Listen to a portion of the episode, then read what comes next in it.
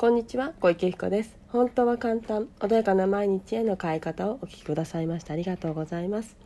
このチャンネルではちょっとした気づきや意識の切り替えで毎日が穏やかで自分が集中したいことに集中できパフォーマンスを上げることができるちょっとしたコツをお伝えしていきたいと思います。では本日は欲しいものが手に入らない時はについてお話ししていきたいと思います。今日なんですけれどもなんかねエアコンの中にずっといたせいかですね喉が少し枯れてしまったのでお聞き苦しい点がねあるかもしれませんが申し訳ありませんご了承ください。はい、ではですね欲しいものが手に入らない時はについてなんですけれども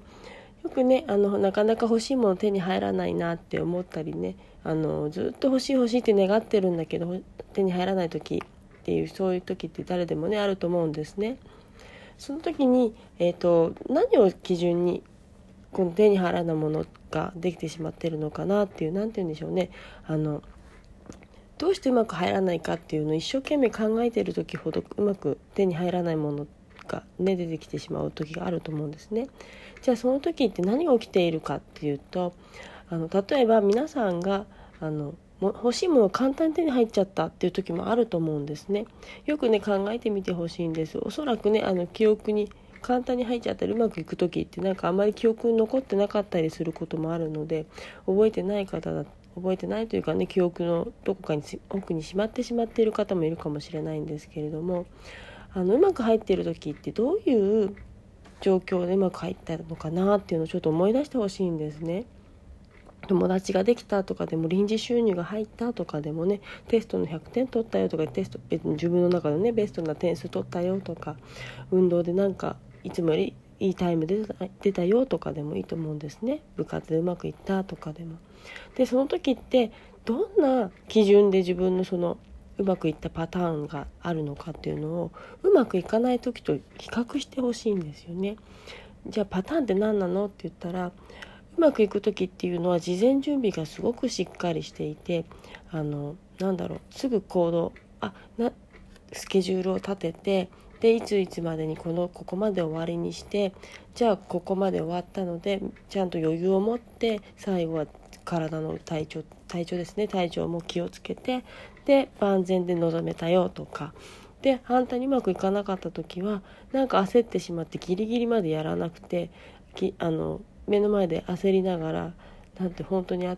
体とかね頭とかに入っているのか分かんないけどとにかく突貫工事みたいな感じで終わりにしてであの事前の余裕ですね前日の余裕とかそういうものもなくて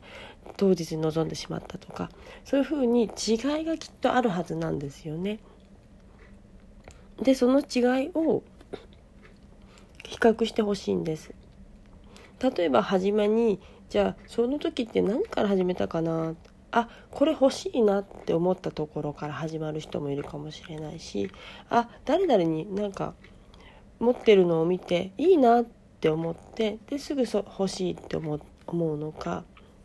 単純にみんなが持ってるからあみんなが持っているもの私持ってないと嫌だから欲しいなって思うのと単純に自分がストレートに欲しいと思うのと違うと思うんですよね。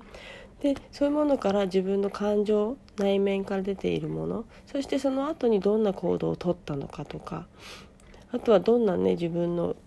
内側で何が起きているのかどんな対話を自己対話を行ってたのか。ああれいいな。でもいつも前にも似たようなの持ってるけどでもやっぱり周りに比較する周りと比較して持ってないとまずいからやっぱり欲しいなって思うのか単純にただシンプルにこれ欲しいな。とにかく欲しいからじゃあ買いに行こうって思うのか。何かそこに思考が挟まるだけでも全然違うパターンになってしまうんですよね。でじゃあ何かを買いに行こうと思って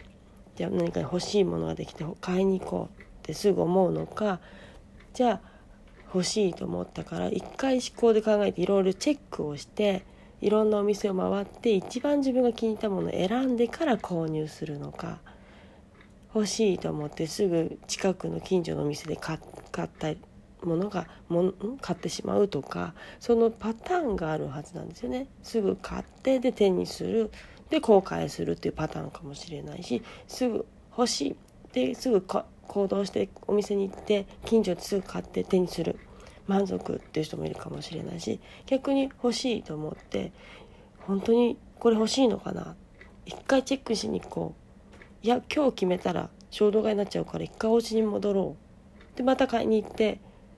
あ失敗したもう売り切れてたっていうパターンなのかもしくはまた考えてもう一度言って買ってやっぱりこれ欲しいやっていうふうに思うのかそれは人それぞれ違うと思うんだけれども自分の中でその欲しいものうまくね、手に入った時とそうじゃない時の違いって必ず誰でもあると思うんですよね。見てすぐにあこれいいなと思うかもしれないし感情が先に走る方もいるかもしれないし誰々誰から誰々のなんかいいよっていう噂話とかでね耳から入っていく情報で何かそこであそうなんだみんな持ってるもいいやって言ってるものだから私も欲しいなと思うのかそういうふうに人の感情の動きって全然違ってくるので感情だったりとかその決める欲しいと思う人思うことでも全然違うのでそれをじゃあどういうパターンで言ってるのか。テストもそうですけどあ周りのなんかやらなきゃっていう声を聞いてみんなの焦ってる声を聞いて始めてそれから勉強行動に移すのかそれとも自分でもう目標を持ってこれが欲しいって決めたから自らの意思で動いたとか全然自分のね内観であここでやっとかなきゃまずいっていう自分の声なのか周りから言われてやった声なのかっていうのでも全然違うわけなんですよね。なのでその自分のいつもやっているパターンとどんな風に違っていくのかおそらくうまくいってる時って同じような系統のパターンをと取ってることが多いんじゃないかなって思うんですよね。なのでそのね自分の似たようなパターンっていうものをちょっとあのうまくいった時のパターンのねあのなて言うんだろうストラテジーっていうんだけれどもそのパターンを